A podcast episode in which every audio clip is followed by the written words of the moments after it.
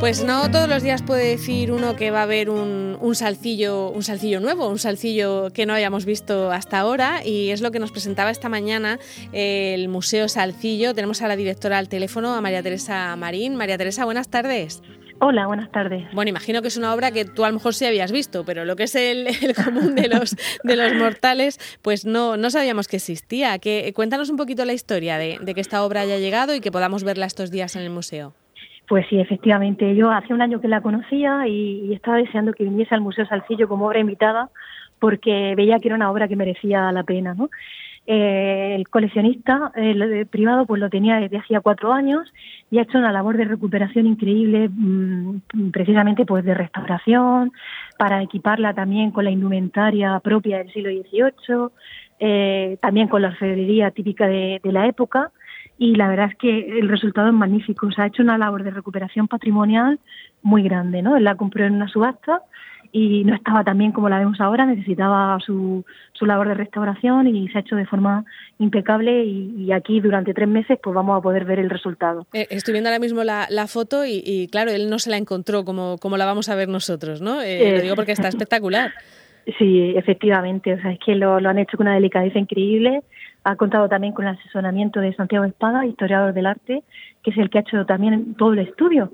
Porque, claro, tenemos que tener en cuenta que, que claro, la, la Virgen no tenemos una documentación escrita, una documentación de archivo, que es lo que siempre, de forma fehaciente, nos demuestra la autoría de, de Salcillo, ¿no? eh, entonces, claro, cuando no tenemos documentación, entonces ya es más complicado, por eso la atribuimos, nos la damos del todo a Francisco Salcillo, pero vamos, es que prácticamente indudable, ¿no? Por, por, por ese análisis comparativo de los rasgos estilísticos que ha hecho Santiago Espada en un estudio bastante riguroso. Eh, claro, porque si no es del propio Salcillo, desde luego pertenece a su a su taller, ¿no? Quiero decir, no sé no sé hasta qué punto eh, podéis decirlo eso de manera científica, pero tiene toda la pinta, ¿no?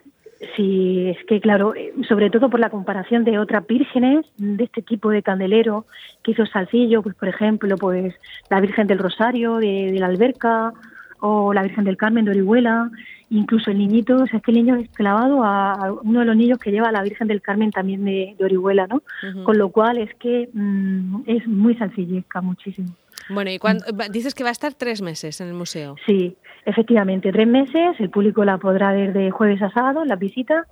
Y bueno, a lo mejor hasta la prorrogamos, porque la verdad es que queda espectacular aquí también, en este, en este espacio que tenemos siempre de la sala de bocetos, que es donde ponemos siempre la obra invitada, con esa luz cenital, que es la luz solar del mediodía, claro, se puede apreciar muy bien todo lo que son los detalles, las carnaciones de la policromía, que es también magnífica y una policromía también típicamente sencillesca. Entonces, con lo cual invito a la gente a que venga y lo vea. Bueno, como esto es radio, cuéntanos un poco el tamaño, porque no lo hemos dicho, cómo es de grande. Sí, eh, no es una virgen muy grande, o sea, no llega, será como de un metro, ¿no? Y es, pequeñita, es un poquito menor al tamaño académico. Lleva también una peana que, que sí es actual, pero se ha hecho acorde con los criterios del siglo XVIII, es como la peana de la Sagrada Familia de San Miguel, y también la indumentaria que se compró también en subasta es toda del 18 y también se ha hecho una labor de recuperación de, restauración textil eh, magnífica. O sea que la verdad es que el coleccionista ha tenido una sensibilidad muy grande y lo ha hecho muy bien. Y hay que alabar también estas actitudes de recuperación de, del patrimonio y, que haya tenido también la generosidad de que... Eso te iba a decir, de cederla, aunque sea durante unos meses, ¿no? Que no, no, tenía, en teoría no tiene por qué, ¿no? No, tiene esa, esa obligación.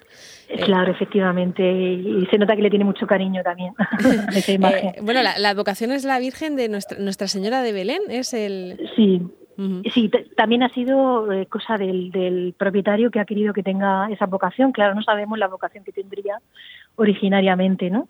Ya digo que es parecida también a, las vírgenes del Rosario, las vírgenes del Carmen, esta virgen de, la virgen incluso de la Candelaria, también de Santa Eulalia en Murcia.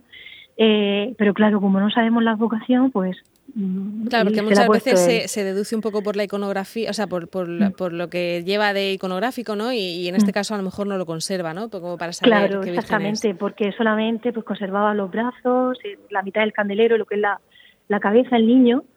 eh, entonces, claro, con, con, eso solo, pues tampoco podemos ver cuál es la, la vocación original. Pero es muy bonita la que le ha puesto él de Belén y además nos viene muy bien para esta Navidad, o sea que también... para que se quede ahí, ¿no?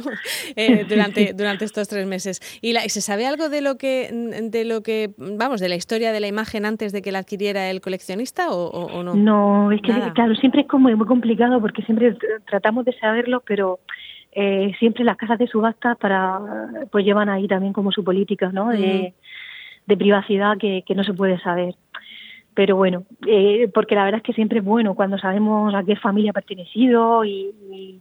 claro, se le eh, puede hacer un poco la pista. Exactamente, eso es lo que hacemos cuando muchas veces nos llegan imágenes al museo que quiere la gente saber si desafío o no, es lo primero que preguntamos, pero esto de, desde cuándo está en su familia, porque esos son eh, datos que nos, esto es casi como de detective, ¿no?